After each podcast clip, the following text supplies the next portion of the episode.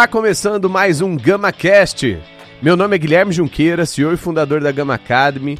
E para você que está chegando agora aqui no podcast, a gente bate um papo descontraído com convidados e convidadas para lá de especiais que trazem suas experiências profissionais, insights de carreira, de tecnologia, de tendências e, é claro, de educação. E aí, vem com a gente?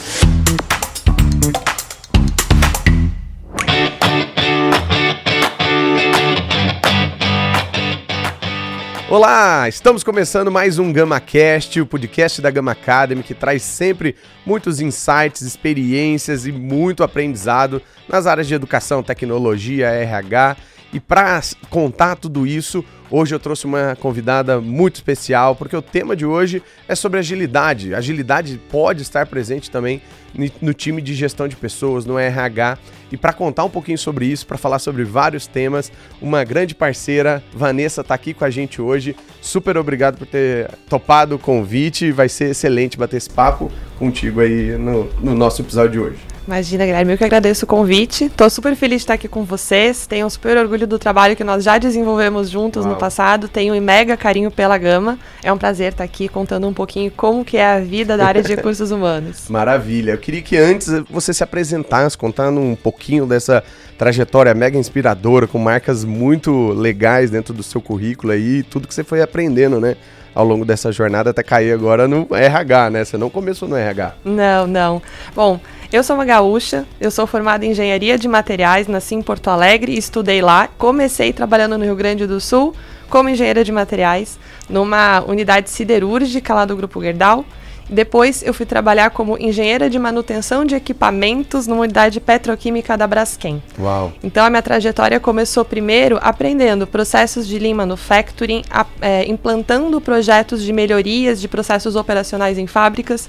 E depois eu fui ser uma engenheira mais clássica metalurgista quando eu fui trabalhar com manutenção de equipamentos. Uau. É, bem então, diferente, hein? Bem diferente, bem diferente. É, até às vezes para mim era difícil explicar essa função ali Mais que eu tinha. Mais difícil que o seu sobrenome? Gente. Sobrenome alemão. É, fica, fica a dica que fica o teste. Quem conseguir falar Eidelwein. Eidelwein. Ah, Aí, é, boa, foi bem, Viu? foi bem. Mas era até um pouco mais difícil de explicar do que falar meu sobrenome. É. Para facilitar, eu, eu costumava dizer que eu era médica de equipamentos. Uau. Então o objetivo era examinar Sim. os equipamentos da fábrica, entender se eles estavam com algum problema ou não e receitar a solução para aquilo. Ah, legal. Então trabalhava de capacete, botina, rádio, uniforme na fábrica. Comecei assim legal. a minha história. E acabei indo trabalhar em uma outra unidade industrial, fui morar no Rio de Janeiro, fui trabalhar uhum. lá. E ao trabalhar lá, eu comecei a me questionar se esse caminho de carreira era o que eu estava querendo e se eu estava realmente conseguindo desenvolver as habilidades que eu queria desenvolver hum. para poder assumir posições mais estratégicas em alguma organização. Aquele momento eureka, assim, deu um estalo. É, mais ou menos isso. E aí eu fui procurar uma empresa de recrutamento e seleção para disponibilizar o meu currículo, para buscar algumas outras oportunidades. E a oportunidade que a empresa me ofereceu foi de trabalhar com eles como recrutadora de profissionais das áreas técnicas e fabris, de ah, engenharias como um todo. Entendi. Aí conecta os mundos. Exatamente. Eu fiz essa movimentação de carreira porque eu entendi que ali eu ia conseguir trabalhar as competências comportamentais que eu queria. Uhum. Então essa referência de olhar para dentro, entender como que estava o meu desenvolvimento de carreira, o que, que eu estava aprendendo ou não, é uma coisa que eu tinha e que eu fui sempre exercitando ao longo da minha carreira. Né? Quando a gente fala de carreira, eu acho que é algo sempre muito importante, né? Ter o olhar para dentro, entendendo, uhum. se compreendendo, percebendo onde a gente está. Legal. E, e aí acontece com algumas pessoas nessa área de recrutamento, né? É normal, você tem ali a sua carteira de clientes, diversas empresas que você atende. Eu acabei sendo convidada por uma das empresas que eu atendia, um dos meus clientes, me chamou para assumir uma das áreas de recursos humanos, né, uma gerência de business partner, hum. e assim eu acabei entrando na área. E ao interagir com as áreas de recursos humanos, quando eu trabalhava em recrutamento, eu comecei a me interessar muito pelo tema. Ah, porque legal. tinha um, um, universo ali dentro que Sim. quem não é de RH não imagina.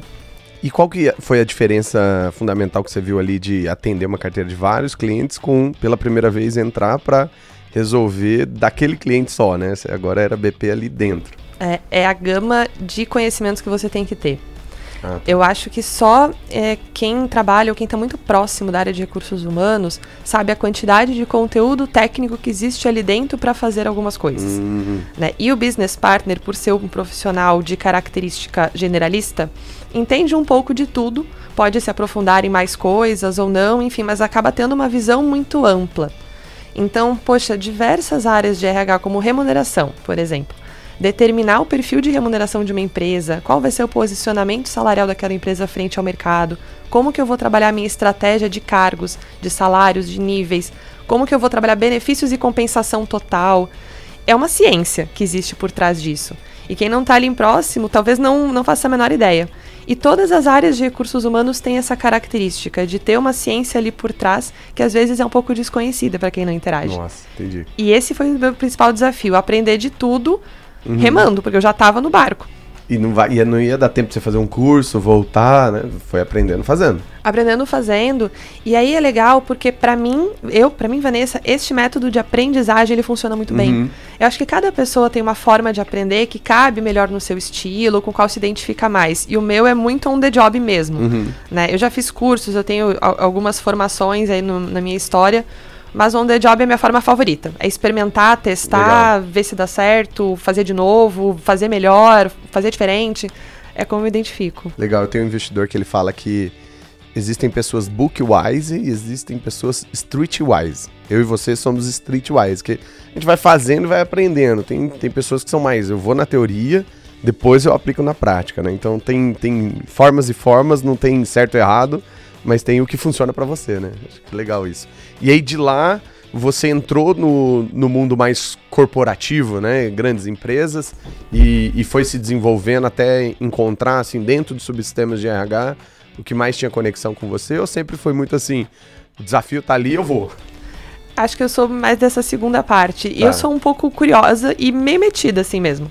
Uhum. Então, quando eu quero entender uma coisa, eu vou. Eu vou perguntar, eu vou a fundo, eu vou pesquisar. Eu tenho muita vontade de saber com profundidade.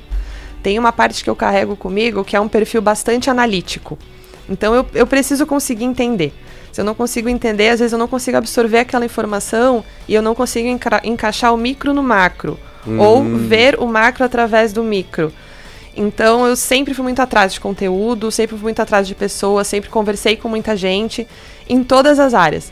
É lógico que eu tenho as minhas áreas favoritas, uhum. né, dentro de todos esses subsistemas de RH, mas eu já passei um pouco por tudo, tudo que você puder imaginar. E onde eu tenho oportunidade, eu vou, eu vou aprender e vou tentar entender aquilo ali. Porque a me ajuda a me formar como profissional, me ajuda a fazer uma entrega de valor mais completa para o meu cliente, me ajuda para pensar em novas possibilidades, novas soluções e a criar outras coisas. Legal. E aí a gente se encontra, né? Nossa, nossos destinos, né? É, Gama sendo uma parceira do Itaú e você com um desafio gigante ali dentro. Conta um pouquinho mais como foi essa, essa estruturação que você fez, né? As inovações que você trouxe, inclusive, para desafios muito peculiares, né? De uma empresa daquele tamanho, né? É. É, o Itaú é uma empresa muito grande em volume de funcionários, em volume de processos é, marca empregadora, enfim, é uma empresa com um tamanho muito expressivo. E nós tínhamos o desafio, é, na época, eu estava como business partner de uma das áreas de tecnologia lá do Itaú, a, a infraestrutura de uhum. TI. E o grande desafio da área era, de fato, começar a automatizar cada vez mais os seus processos. Né? A infra de TI, hoje, eu acho que ela vive um momento de evolução muito forte no uhum. mundo, muito puxado, inclusive, pelas nuvens. Uhum. Né? Então, todas as clouds mexem muito com aquilo que era o mais tradicional de TI há 5, 10 anos atrás. E o desafio era esse, né? Então, aumentar a quantidade de processos automatizados e começar a codar. Né? Vamos lá, let's code Legal. dentro da infra de TI. Legal. E aí a gente começou essa parceria com a Gama e nós começamos a desenvolver o curso e foi exatamente na época que nós entramos em lockdown. Nossa, eu lembro. Eu lembro muito bem disso. Março, abril ali, né? Sei lá. Exatamente. A gente ia lançar o curso em, em abril. E em março nós estávamos programando tudo, Sim. organizando todas as turmas. A gente estava prevendo mais de mil pessoas uhum. para fazer essa formação. E nós entramos em lockdown e aí tivemos que mexer na nossa infraestrutura de curso, no modelo de ensino, né, a forma como os professores da Gama Sim. e eu interagir com os nossos alunos, todo o programa de acompanhamento. Né, nós tivemos que fazer, repensar a estratégia uhum. de fato. Foi o primeiro desafio que eu tive como profissional é, que veio e mudou por conta da pandemia que nós vivemos. Sim. E foi um mega sucesso. O programa teve muito mais aderência, inclusive, do que a gente esperava. Sim. Tivemos que lançar mais turmas, a Gama foi super parceira e a gente acabou continuando com essa parceria e ainda criamos um segundo módulo. Sim. O módulo mais avançado para os alunos que já tinham aprendido muito bem aquilo ali e queriam aprender mais. E foi um mega sucesso. Eu lembro que houve uma receptividade muito boa das áreas como um todo. Dentro da área de TI do Itaú, a gente fez bastante barulho também aquilo ali. Uhum. É, o programa acabou ficando famoso, sendo divulgado. E foi muito legal ter essa Não, experiência. os feedbacks dos alunos, né? Uma das coisas mais importantes, eu acho que para um profissional é quanto a empresa é parceira, ela confia e ela também, né? Tem essa, essa relação de capacitar. E aí você vê o mundo tá indo para cá, eu quero que você venha junto, tô, tô te possibilitando uma, uma capacitação, a pessoa engaja e depois muda de carreira, e é para uma carreira que está indo, né, é, sendo uma grande tendência, né? Isso foi muito legal de ouvir dos alunos, a gratidão que eles tinham ali pela companhia e tudo mais. Então, só cases muito, muito legais para contar, né? Foi. É, e quem trabalha com desenvolvimento de programas de, de aprendizagem, treinamentos como um todo, sabe como é complexo lidar com o tema. Sim. Porque você tem um conteúdo que você precisa passar, existe um objetivo, tem um target naquilo ali, mas existe também a, a capacidade, um modelo de aprendizagem de cada pessoa. Sim. Né? Você precisa conseguir abraçar todas as pessoas que estão ali para que todas possam ter a experiência de aprender como melhor funciona. E isso a gente viu muito forte nos feedbacks dos programas. Eu lembro que os NPS do programa eram muito altos, né? E as pessoas se engajavam muito ali também, não só pelo conteúdo técnico, mas pela metodologia dos professores, Uhum. né? Que era muito acolhedora para os diferentes alunos que tinham diferentes backgrounds técnicos até ali. Sim. Então, isso também é muito importante quando a gente fala de ensino, de treinamento como um todo, Uau. corporativo, né, também. Nossa, muito legal falar desse case. E aí agora Clear Sale. Como que tá sendo esse desafio? Como que agora esses dois mundos, né, de uma gigante para uma, uma super scale up, né, como o Pedro propriamente chama, é, quais foram as dife- diferenças assim que você encontrou e desafios? É, eu saí no- do Itaú em março desse ano, né, e vim integrar aqui o time da Clear Sale. Eu saí de uma empresa de aproximadamente 90 mil pessoas para uma empresa de aproximadamente 4 mil. Né? Então, esse movimento, ele traz a oportunidade de você conseguir ver o todo. Né? Olhar para a empresa como um todo. Eu vim para uma função que tem um escopo de olhar realmente diversas áreas, não há um foco. É, e era o tipo de movimento que eu estava procurando para minha carreira. Legal. O Itaú foi uma grande escola para mim, como outras empresas onde eu trabalhei. Eu tive muitas experiências muito bacanas lá, mas ter esse momento onde eu conseguisse enxergar e ter esse olhar mais amplo encaixava com aquilo que eu buscava. E o desafio da Clear tem tudo a ver com isso. O que eu Uhum. faço hoje lá está totalmente relacionado a olhar para a companhia e, e pensar em coisas novas. Legal. E explica um pouquinho o que a Clear faz para quem não conhece. Perfeito. A ClearSale tem o objetivo de tornar o mercado digital, tornar as transações digitais mais seguras e confiáveis. Então, hoje a Clear desenvolve produtos que trabalham com antifraudes, né, especialmente isso. Existem é, outras tecnologias também, outros produtos. A Clear está sempre inovando, né, se posicionando e trazendo coisas novas para o mercado. Mas o grande propósito da Clear é que a gente tenha um mundo com cada vez mais confiança em interações digitais que as empresas têm entre si, que as pessoas têm com as empresas. Então a, a Clear ela roda em diversos algoritmos de diversas empresas e as pessoas nem sabem. Exato. Se você está fazendo uma compra no e-commerce, provavelmente você está sendo protegido pela Clear ali para não ter clonagem de cartão, para não ter vários dos golpes que infelizmente a gente tem, tem que ficar esperto, mas existem empresas para nos proteger. Exatamente. E a palavra de ordem é muito confiança. Legal. Né? Você comentou do Pedro. Pedro que a mulher é o fundador da ClearSale. Uhum. E ele sempre traz muito este contexto da confiança, de estabelecer relações de confiança, até mesmo onde parece que não, não teria. Mas a gente pode ter isso, né? E a Clear ajuda a proporcionar esse tipo de cenário no mercado. Legal.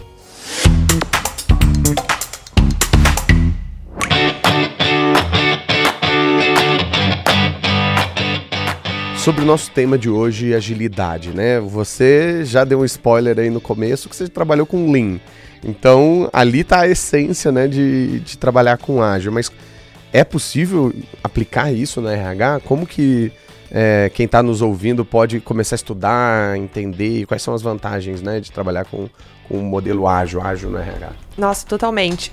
Primeiro, assim, quando a gente fala de ágil, a gente pensa muito diretamente no manifesto, nos rituais, no Kanban, nas ferramentas. Vem muito de coding, né? Vem, vem muito, né? Todo o processo ali que foi criado, né, na, das empresas de tecnologia que estavam objetivando entregar mais valor mais rápido para o cliente. Isso vai muito além dessas ferramentas, né, que a gente vê na prática. O ágil, ele é um mindset. Eu acredito de fato nisso. Existe uma forma de você pensar em ser ágil. E você consegue pensar na agilidade quando você coloca de fato o cliente no centro e entende que o mais importante é o valor que você precisa entregar para aquele cliente, ou melhor, o valor que aquele cliente espera receber. Né? Quando você consegue entender, você consegue se comportar junto com o seu cliente de uma forma onde você pode co-construir com ele o tempo todo. Então, ao invés de você entregar aquele produto que não é o que o cliente quer ao final, você vai criando e vai evoluindo o teu produto, mesmo que ele não esteja pronto.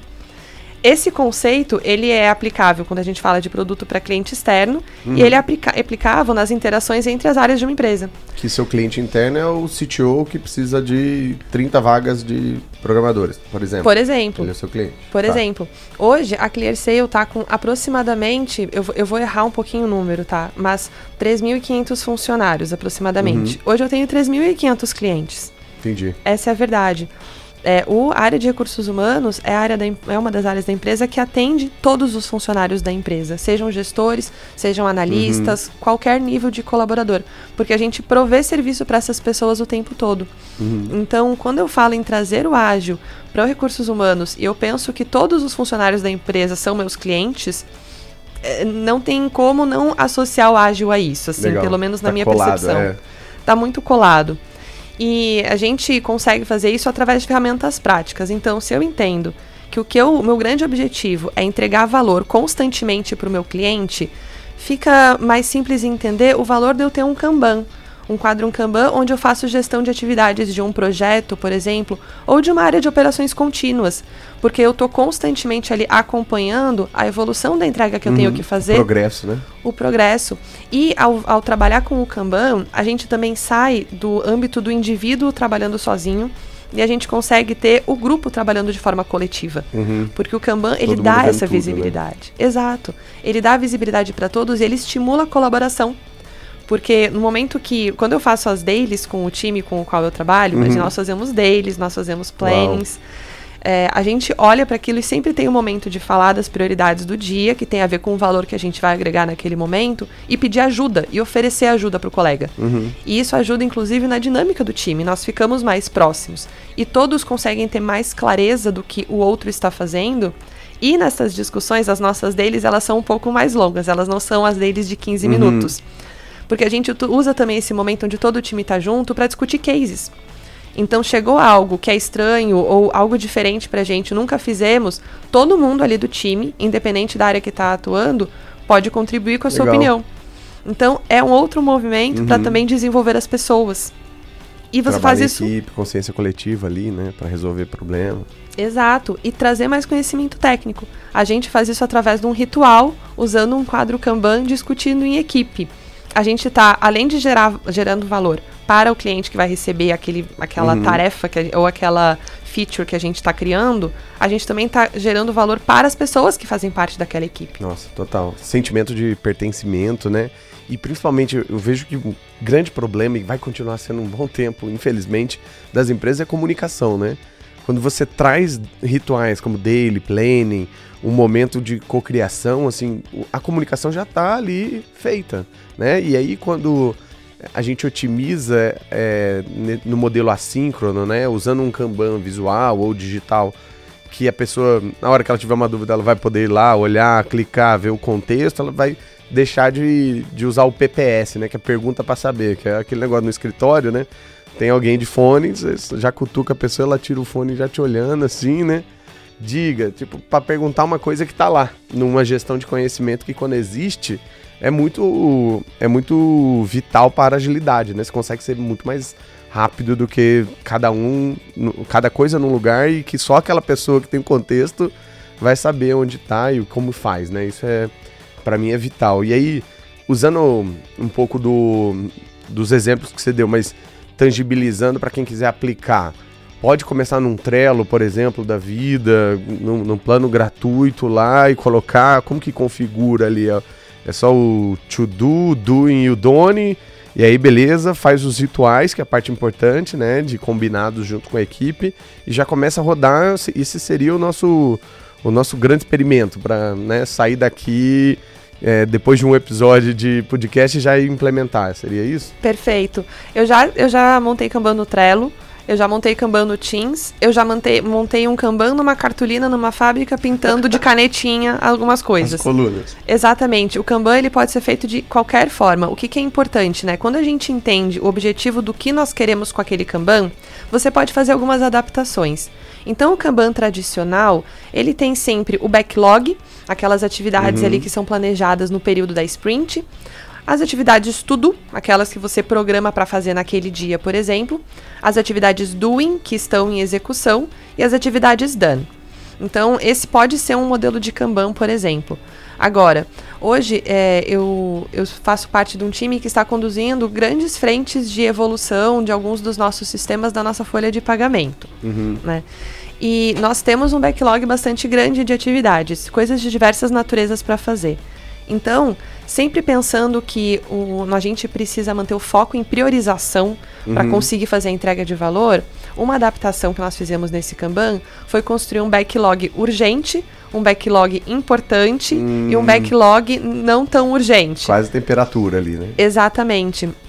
E a gente consegue fazer isso dentro dos sistemas. Agora nós Legal. estamos usando o Teams. Mas você consegue fazer isso no Trello também. O Trello é uma ferramenta gratuita que está super disponível e é muito é, autodidata. Assim, uhum. Você vai manuseando o Trello, você vai entendendo com ele como ele funciona. Então é uma outra dica. Para quem tem backlogs muito longos, quando a gente pensa ali, putz, num planejamento de uma história, né? Quando você faz um planejamento mais macro, com volume uhum. de atividades maiores, mas que você sabe que você vai ter que priorizar, você pode também repartir o teu backlog, por exemplo. E isso pode ajudar muito equipes Kanban que estão iniciando a sua jornada. Porque você falou de comunicação, né? Eu, eu acho genial isso. Sem comunicação, a gente não consegue nem trabalhar em dois. Sim né? Porque, aliás, se eu não conseguir comunicar nem comigo mesma, nem comigo Exato. mesma eu vou conseguir Exato. trabalhar, né? Exatamente. né? Então, quando a gente fala em times que estão iniciando uma jornada né, em método ágil, a comunicação é um ponto importante a ser trabalhado, percebido, desenvolvido, como que aquele time se engrena. E com a comunicação a gente consegue facilitar a priorização das atividades.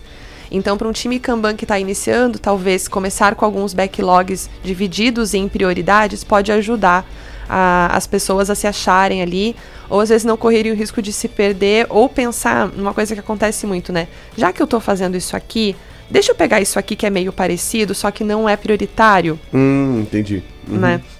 Então ajuda aí diferenciando sempre a ajuda a, man a manter o time no foco uhum. do que você precisa fazer naquela sprint, naquele intervalo de tempo. E para o desenvolvimento profissional é muito bom, né? Porque acho que senioridade é uma das dos grandes ganhos, né? Além de maturidade, de desenvolver melhor as, as, as habilidades comportamentais, é você saber priorizar. Porque quanto mais júnior né, é o profissional, mais você precisa guiar, mais você precisa sentar do lado para ensinar a fazer, inclusive.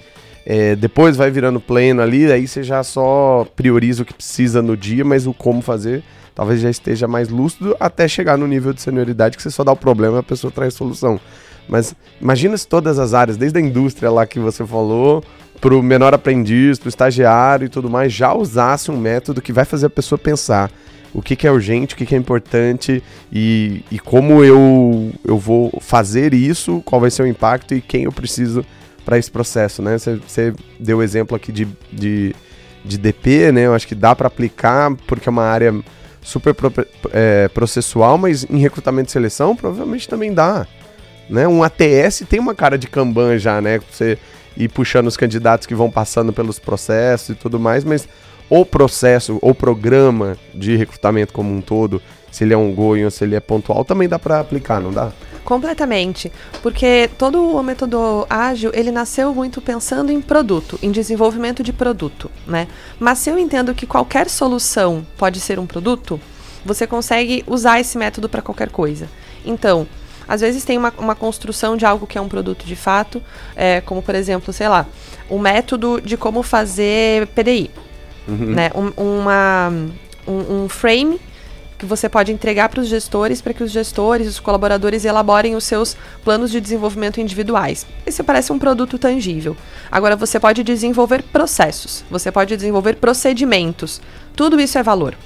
Tudo isso é valor agregado para a empresa, são coisas que precisam acontecer para que a empresa flua bem.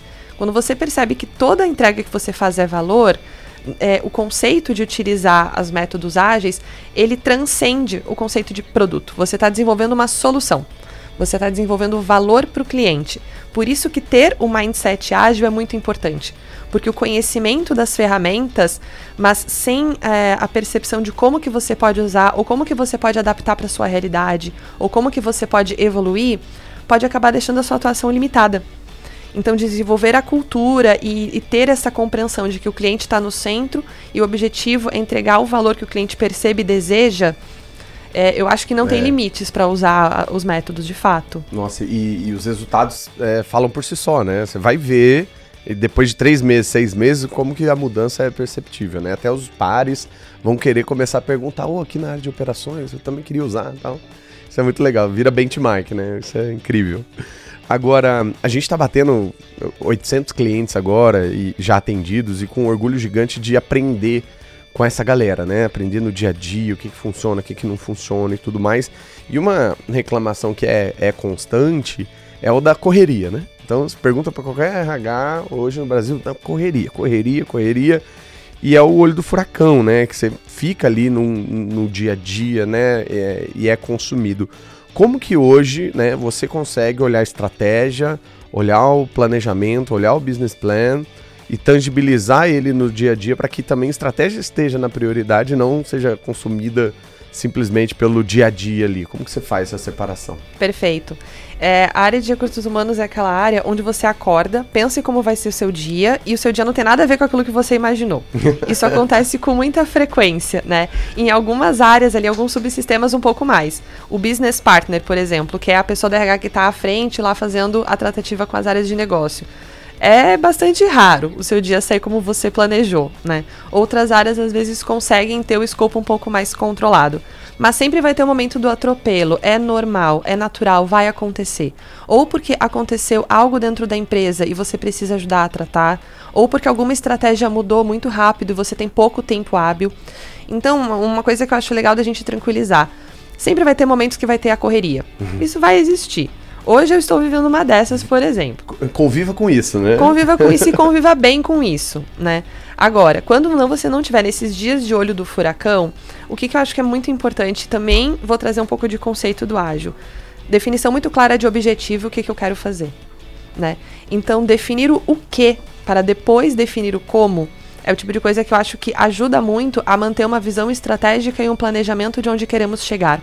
Tá. Porque existe muitas vezes também o afã de querer realizar, de querer fazer, de uhum. querer entregar.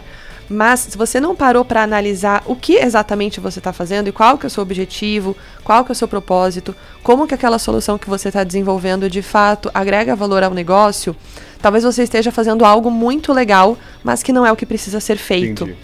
Eu tenho uma frase que eu sempre falo assim: o que precisa ser feito, precisa ser feito. Né? E eu realmente uhum. acredito nisso. Se a gente estiver olhando junto com os objetivos do negócio e, e, e criando os objetivos do RH para que eles possam contribuir para o negócio naquilo que ele tem que fazer, você já está no, no, meio caminho andado, né? Porque tá. você já tem a definição do quê. Pense nos seus comos, né? Que são as ações, né? De fato, como que eu vou chegar nesse objetivo e amarre muito bem os seus OKRs. Uhum. Os OKRs, é, eu acho que eles são métodos simples da gente entender onde que a gente quer chegar e o quanto que a gente vai chegar lá. Legal. Né? E medindo, né? E medindo, né? E acompanhando. Não pode ser uma surpresa ao longo do caminho. É, e esse é um tipo de exercício que eu acho que nos últimos anos ele tem sido mais, mais forte dentro das áreas de recursos humanos, né? A área de RH nos últimos 10 anos mudou completamente de perfil, na minha opinião, assim, uhum. na maior parte das empresas, pelo menos, ou nas empresas nas quais eu passei. Existe um outro olhar, né? Não é mais tão transicional, né? Só contrata, demite e agora é estratégico, né? Passa parte Exato. do plano. Exato. E para ser estratégico, precisa estar alinhado com a estratégia. E aí, é, quando eu, eu falo isso, assim, de ter os seus objetivos bem definidos, isso ajuda a sair um pouco da correria do dia naqueles dias que você não está uhum. absolutamente uhum. com alguma emergência, alguma coisa para fazer. Porque você tem o seu objetivo lá traçado, você tem a sua meta descrita, você tem o seu como. O seu como, ele tá todo descrito nos cards do seu Kanban. Então, é, é seguir este planejamento e ter esta disciplina. Uma coisa também que acontece muito em RH, nós recebemos muitos pedidos de muitas naturezas, de muitas pessoas, né? Para resolver N situações. Desde o computador que precisa pedir o outro, é. ao a férias, programar férias, coisas. Exato. Dia ou, a dia, né? ou a definir um novo modelo de remuneração variável para uma área, por Nossa. exemplo. Então a gente recebe pedidos de diferentes complexidades das diferentes áreas constantemente. É, e existe uma vontade de ajudar. Eu vejo isso em muitos profissionais de RH. Você recebe aquele pedido e você quer apoiar porque você sente uhum. a dor, o problema da pessoa. Priorize. Sempre priorize. Onde que a gente está agregando maior valor? Onde que nós realmente temos que estar agora neste momento? Não fazer uma coisa agora não quer dizer que você não Sim. vai fazer daqui a pouco. Só quer dizer que você está priorizando. E seja transparente com os clientes internos, com as pessoas Sim. com quem você está lidando. Oh, já tem várias outras coisas aqui. Entendo que é uma dor, né? A temperatura para a pessoa que demanda é difer diferente da pessoa que realiza, né? Então, deixar isso claro e transparente, acho que é, é uma das formas de fugir um pouco do furacão e também não ficar só naquele eu já, já ouvi isso de uma de uma business partner né, que ele falou assim, ela falou assim, a urgência aqui na companhia é, é, ela é delimitada por quem pede, e principalmente, né, nível hierárquico. Então, às vezes você para tudo que você está fazendo porque o VP de alguma área lá solicitou, mas quando traz esse contexto de, de, né, de pelo menos essa priorização, você pelo menos vai deixar claro que seja para outra pessoa, ó, eu tive que repriorizar aqui, não vou conseguir te entregar amanhã, te entrego na quarta, alguma coisa assim, né? Porque daí deixa transparente o processo. Né? Exatamente. E comunique-se. Uhum. Né? Comunicação é fundamental. E às vezes dá clareza para aquela pessoa que está te pedindo e você contar onde que está o seu maior valor agregado naquele momento, onde você mais consegue aportar valor para a companhia, pode resolver esse problema. Sim. E aí, pensando agora no, no lado educacional, tanto de contratar pessoas que você está ajudando a formar, quanto continuar investindo em educação dos seus colaboradores para reter, para engajar essa galera. É, o que, que você acredita que funciona e o que, que você tem de exemplo prático para para trazer né, para todos os RHs que estão nos ouvindo a importância de olhar para a educação. A educação faz parte agora do, do DNA, do core, do core da empresa, ou não, como era a transicional lá atrás, era aquele LMS esquecido, com uns cursinhos lá, assiste lá, só no board, depois não volta mais, né? Isso ainda é uma realidade ou você vê uma mudança de panorama geral das empresas? Eu vejo uma mudança. Até porque hoje em dia o nosso ritmo de mudanças no mundo como um todo é muito mais acelerado. Então, talvez algum tempo atrás, um treinamento ou uma formação que você fizesse te serviria ali por um ano, dois anos, três anos, né? Uhum. Quando a gente fala de tecnologia e, e, outras áreas, inclusive. Hoje em dia, esse, esse timing ele não funciona mais. As tecnologias evoluem, os processos evoluem, o mundo está muito mais conectado. A gente está o tempo inteiro fazendo benchmark e tendo ideias novas. E às vezes o conhecimento que nós temos, ele não necessariamente embarca o que precisa para você botar essa sua nova solução Sim. em prática. Então, eu acho que a gente está num outro cenário onde a capacidade de aprendizagem é uma das competências que mais possui valor. E ter conteúdo disponível para isso, além de saciar o desejo do profissional, faz com que a gente aproveite essa competência que tem tanto valor, né? Não necessariamente é sempre, é sempre importante trazer a pessoa que mais tem o conhecimento adquirido. Às vezes, em alguns casos, você pode trazer a pessoa que tem mais capacidade de aprendizagem. Porque o teu cenário vai mudar tanto e tantas hum. coisas vão acontecer que aquela pessoa vai ter uma maior capacidade de adaptação às novidades. Legal. E eu acho que treinamentos, educação precisa acompanhar isso, né? Então, eu acho que as plataformas digitais que a gente tem hoje, assim, e tem plataformas muito legais, né? Além das, das empresas como a Gama que fornecem treinamentos, estão sempre montando cursos pensando na necessidade do cliente elas podem parecer algumas eh, podem parecer ser uma solução massiva, Do tipo, ao invés de eu botar turma a turma em sala e passar aquele conteúdo, eu vou dar um acesso a uma plataforma. Mas na verdade, eu estou proporcionando uma solução customizada para a pessoa. Sim. Porque a pessoa acessa no horário que ela quiser. Ela acompanha no ritmo que ela melhor se encaixa, que ela melhor se entende. Ela volta, revê, vê mais pra frente, ela se organiza. Interage com a comunidade para tirar dúvida. Interage com a comunidade, né? Muitas plataformas têm essa possibilidade de troca de conteúdos.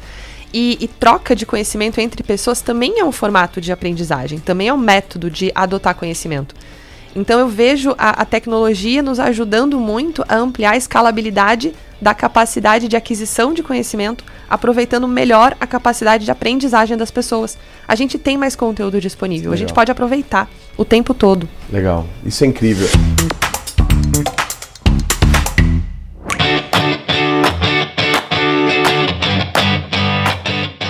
Do lado do profissional de tecnologia, eu sei que hoje agora se trabalha também com, com todas as áreas, mas se desenvolver e entender esse mundo que é bem diferente, provavelmente foi um desafio que você tomou para si e agora ajuda outras pessoas também a, a, entender, forma ali no seu time, tech recruiters e tudo mais.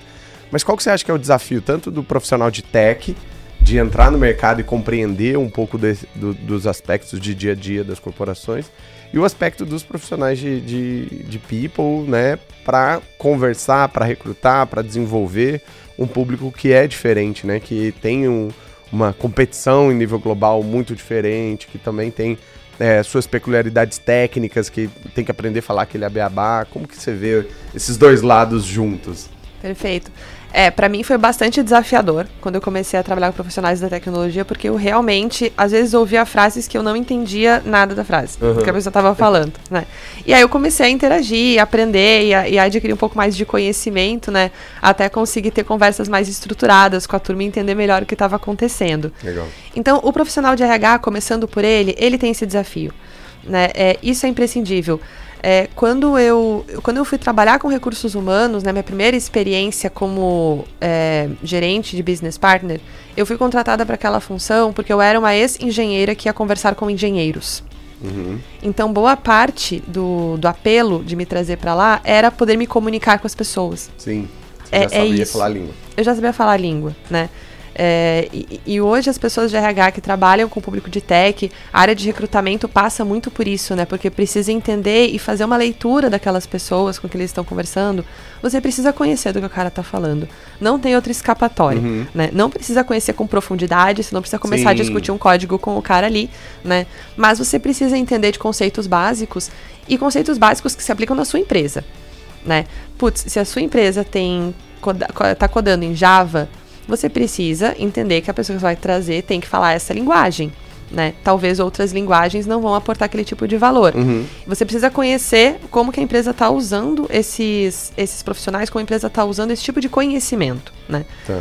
O profissional de RH não consegue escapar muito disso. O profissional de tech. Aí tem N backgrounds de tecnologia, né? A gente fala tecnologia é um mundo, uhum. é um universo de coisas, né? Sim. E o profissional de tecnologia, ele é um cara que também ele vai precisar se comunicar, ele também precisa facilitar aquela comunicação. Né? Eu vejo é, os profissionais de tecnologia cada vez mais abraçados e acolhidos por um mundo que entende mais o, o universo profissional que eles vivem, né? E eles também se abrindo para abarcar mais pessoas nestes conhecimentos, tá. né? Então, até pouco tempo atrás, algumas coisas que a gente sabe hoje não eram tão claras, né? Eu lembro quando eu aprendi o que era uma API. Uhum. Assim, quando falava isso para mim, eu não, não conseguia compreender.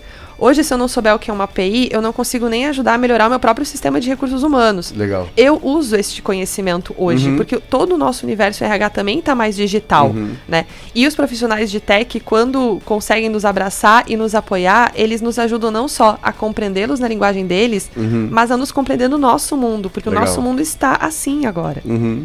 Né, no, no iFood, por exemplo, no Uber, tem alguma coisa ali por trás, um robozinho, né, um código funcionando que é muito mais legal você entender os processos, o como aquilo lá é feito, né, os microserviços, as APIs e tudo mais, porque daí quando você vai fazer ou na sua área ou algum tipo de recrutamento ou treinamento, fica muito mais é, fácil você assimilar as duas coisas, onde elas se conectam, né, que eu acho que é uma parte difícil. E, e foi engraçado você falar da, desse papel, né, que, que profissionais de RH têm que sair um pouco da zona de conforto, né? Porque necessariamente o mundo muda, as carreiras mudam também. As coisas que você sabia agora talvez precisam ser recicladas, né? A gente sempre brinca lá na Gama que todos os nossos alunos saem com data de validade. Então ele vai ter que voltar, né? Fazer um recall depois, aprender outras coisas, porque esse é o mundo do lifelong learning agora e não tem como fugir. Quem vai sobreviver daqui 20, 30, 40 anos é esses profissionais que se manterem né, atualizados.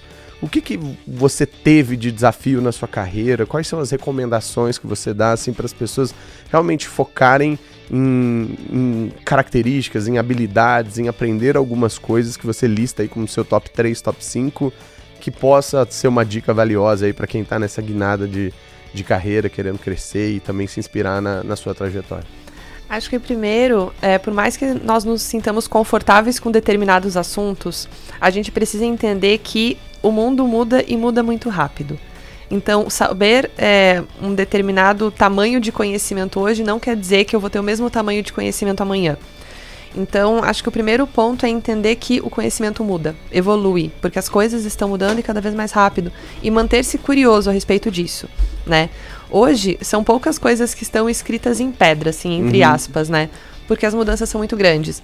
Então, acho que a gente precisa estar sempre com a mente muito aberta de que talvez eu, eu, eu seja uma assumidade em um determinado assunto hoje e amanhã eu não vou mais ser. Né? Porque tem um contexto novo, eu preciso estar tá entendendo esse contexto. E, e, como que eu acho que a gente faz isso, né? Sempre trocando muito conversando com as pessoas, trocando ideia, com pessoas que estão no nosso trabalho, com pessoas que estão, sei lá, nas nossas vidas, trocando mesmo, conversando, ou é, se informando. A gente tem informação hoje, acho que a gente até um, tem até um excesso de informações às vezes, né? São diversos canais, plataformas, é, aplicativos, diversos lugares onde a gente pode estar sempre percebendo o que está acontecendo, né? Não, não, acho que não tem mais muito espaço para as pessoas ficarem numa bolha, uhum. né? porque a gente precisa estar tá acompanhando o que está acontecendo ao nosso redor. Então, manter essa curiosidade, é, manter canais de contato, sejam eles digitais, sejam eles via, via pessoas, sejam por livros, o, o que for, né? A gente precisa manter essa prática, porque assim a gente mantém a prática da aprendizagem constante. É, eu acho que o mindset de que a gente sempre pode aprender com alguma coisa, ele é muito legal, porque eu posso aprender uma coisa aqui que eu vou usar em outro momento, em outro hum. lugar. Eu lembro, eu, eu tenho um, um, exemplo assim que eu acho ele muito bom. Quando eu trabalhava como engenheira, eu fiz algumas formações em Seis Sigma, uhum. né? E eu tive que desenvolver projetos em Seis Sigma. Este conhecimento de Six Sigma ele vai muito para um lado de entender problemas, analisar problemas, desenvolver as soluções e verificar se essas soluções deram certo. E a gente usa a metodologia estatística para fazer entendimento de problemas. Uhum. Isso quando eu era engenheira. Eu desenvolvi uma equação para prever o consumo de gás combustível de um equipamento. Uau! Foi assim. Eu usei esses mesmos conhecimentos em recursos humanos, esses mesmos conhecimentos estatísticos, quando eu estava desenvolvendo um programa de lideranças e nós estávamos fazendo alguns assessments com esses líderes. Uhum. E através do resultado desse assessment, eu comecei a tentar cruzar dados para gerar mais informação. Né? Tipo, eu estava fazendo um analytics. Né? É, ali a gente estava pegando 12 habilidades diferentes ah, e eu estava tá. cruzando os resultados dessas habilidades, fazendo um analytics mesmo através uhum. de testes de hipótese para ver se uma habilidade interferia na outra.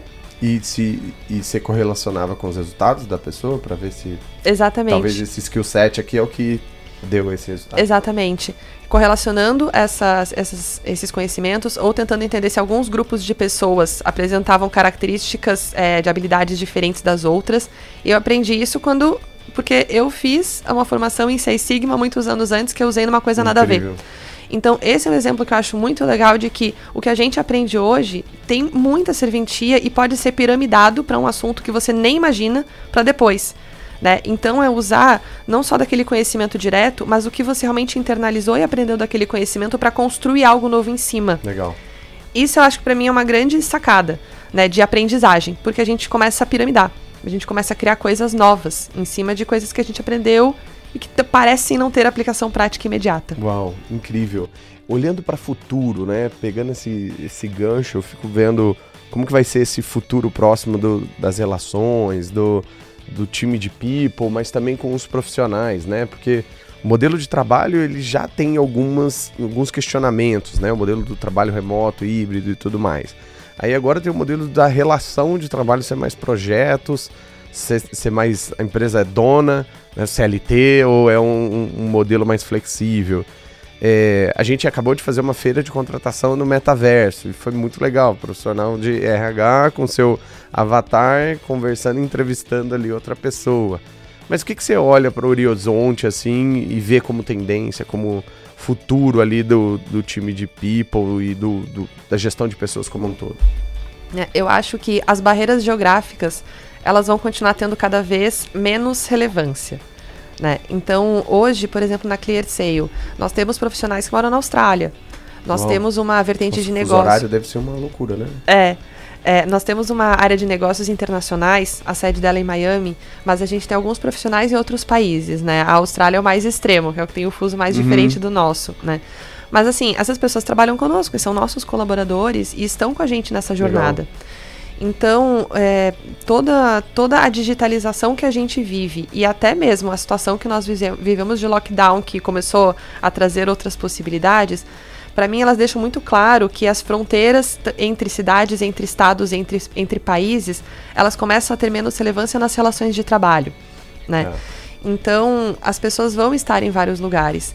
E a gente pode conviver nestes vários lugares e, e interagir com estas várias pessoas. Isso vai fazer também com que a gente tenha mais é, mistura de culturas. Porque, hum. poxa, por que, que hoje eu trabalho numa empresa brasileira, eu posso perfeitamente é, contratar um profissional, não sei, francês, um profissional angolano, americano, um, um profissional é, de qualquer país que possa interagir comigo a gente tendo um idioma né, de comunicação ali que funcione, conseguindo estabelecer essa comunicação, a gente consegue trabalhar juntos, mas a gente tem o ganho de ter essas diferenças culturais. Então, as culturas, para mim, também neste movimento começam a se misturar a gente começa a ter a possibilidade de trabalhar com pessoas com diferentes histórias, completamente diferentes das nossas, e ao invés de ir para um, uma conversa que eu acho que tem acontecido muito de não aceitação de culturas, uhum. a gente poderia começar a falar de misturar as nossas culturas, de usar Legal. o que, que, tem de melhor em cada uma delas, para que todas as pessoas consigam se sentir bem com o background histórico que cada uma tem e com o que esse background pode oferecer de diferente a gente consegue aportar mais valor. Isso tem a ver com diversidade. É diversidade de culturas. E isso é, é, é, multidisciplinar. Tudo que a gente faz de forma multidisciplinar, a gente tem mais chances de ter mais percepções, de ter inclusive mais acertos. Então eu vejo estas questões de mesclagens culturais que acontecem por conta de todo esse movimento mais digitalizado muito forte. Para mim é uma tendência muito forte, é algo que a gente já vê acontecendo em empresas. Existe um outro tipo de movimento também, profissionais brasileiros migrando para morar em outros países porque querem viver essas outras culturas, uhum. continuando a trabalhar no lugar onde eles querem trabalhar, em uma empresa brasileira, na que eles estão. Eles também podendo viver essa dupla experiência, também podendo aportar para a empresa estas experiências culturais que eles vivem. Então, assim, são diversas maneiras que a gente tem de simplesmente ampliar nossa rede de contatos, ampliar nosso conhecimento, ampliar nossa percepção de mundo e, e ter conversas que falam de cultura de uma forma integradora. Sim, e não excludente, né? E eu acho que é, é vital o que você está trazendo, porque quando a empresa vai crescendo, é, as culturas vão mudando também, as pessoas vão se adaptando e tudo mais. E esse mix também da, da cultura, ele, ele pode ser aplicado em determinado problema, determinado projeto, né? E essas fortalezas é o que talvez vai trazer até vantagem competitiva para essa empresa, porque no final do dia, cultura é uma das coisas mais difíceis de se copiar, né? Não adianta você pegar o livro do Netflix e falar assim, vamos ser igual ao Netflix agora, porque é outro contexto, outra realidade. Então, é, é não, não tem como copiar, de fato, né? E aí, para encerrar e para fechar com chave de ouro, eu queria que você desse algumas sugestões de coisas que para as pessoas poderem aprender, livro, podcast, é, vídeo, sites, blogs, o que que é, te inspira e que você também pode né, compartilhar para as pessoas continuarem aprendendo. É, coincidentemente, o último livro que eu li foi o livro da Netflix, que você acabou Uau. de mencionar, né? A por regra coincidência. É não ter regras. A regra é não ter regras. É, eu acho que é um livro bem bacana, eu gosto dele, só que você precisa, de novo, para absorver o conteúdo dele, você precisa piramidar né? Uhum. Porque não é nem aplicável. Algumas coisas que são ali Sim. dentro da nossa legislação não são nem aplicáveis, uhum. né? Então, esse é um, é um conteúdo que eu recomendo bastante ler. É, eu acho muito legal também. É, procurar autores que tragam inspirações naquilo que você precisa. Então, assim, poxa, Rancharan é um autor super famoso, super referência, liderança. né? É alguém que fala muito de liderança de uma forma muito moderna e com muito background, né? Com muita propriedade sobre o que ele fala. Uhum. Mas, se você ler algumas coisas do Warren Buffett, você também vai aprender sobre liderança. Ah, legal. Sabe? Então, tem. Outras óticas, né? São outras óticas, né? Então, assim, eu acho que essas pessoas referência e pessoas que você admira e que, e que você entende que podem trazer aprendizado, de novo, veja uma coisa e coloque em outra ótica. Traga para sua ótica, tá? Eu tô deixando esse comentário um pouco mais aberto, né? Porque eu realmente acredito nisso, né? Tem algumas coisas que aparecem como tendência. Por exemplo, os livros do Marty Kagan, eles falam muito sobre design de produtos e como você montar um time que tem esse tipo de mindset né, de construção de produto. O Empower também fala muito sobre isso. Você pode usar perfeitamente aquilo que você vê naquele livro para pensar em como trabalhar com um time ágil, em como trabalhar com percepção de valor agregado ao cliente, em como trabalhar com métodos é, de entregas de features na solução, qualquer uma que seja que você está desenhando. Né? Para mim, é um livro que fala muito sobre liderança. É um livro que fala muito sobre direcionamento, mindset e não só uma liderança de equipe, liderança de fato do negócio que você está tocando ali. Uhum. Então, são alguns exemplos de algumas leituras que eu, que eu tenho feito mais recentemente que, que eu acho que a gente consegue ler uma coisa e, e fazer com que ela uhum. cresça e usar ela de várias formas. Uau, incrível. Gente, eu sei que o papo tá bom, falamos até de equação matemática nesse papo maravilhoso, mas eu queria te agradecer é, pela parceria, pela, pelos aprendizados que sempre compartilham aqui com a gente. E queria que você deixasse um recadinho onde que a galera te acha, no LinkedIn e tudo mais, para a gente se despedir aqui do nosso episódio, que foi sensacional. Gratidão. Fechado. Bom, no LinkedIn eu tô como Vanessa Eidelven, é a forma mais fácil de achar o meu nome. Vai estar tá aqui embaixo no é, episódio. É, é melhor deixar aqui também. É, tô nas redes sociais também, Instagram, Facebook, mas o, o, LinkedIn é uma rede que eu uso pra caramba. E vou deixar também a recomendação da rede social da Clear Sale, né? Deem uma Vagas olhada. Abertas. Vagas abertas. É, é, acho que vale a pena olhar, uma empresa de tecnologia aqui que está crescendo pra caramba, que tem um negócio bem interessante, muito baseado em dados, muito baseados em análises. E é uma empresa que tem uma cultura super legal, super acolhedora, uma empresa humanizada de fato. Então deixo também o convite para vocês conhecerem um pouco mais da Clear.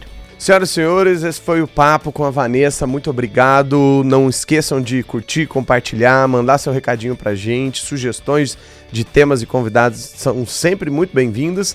E estamos em todas as plataformas: Spotify, Apple, Google, também no YouTube. Então, pega esse link, compartilha nos seus grupos de WhatsApp, Telegram aí, grupo da família, porque esse papo aqui rendeu bastante história e rendeu muito aprendizado. Espero que vocês tenham gostado. Valeu de novo, Vanessa, e até a próxima, galera. Valeu!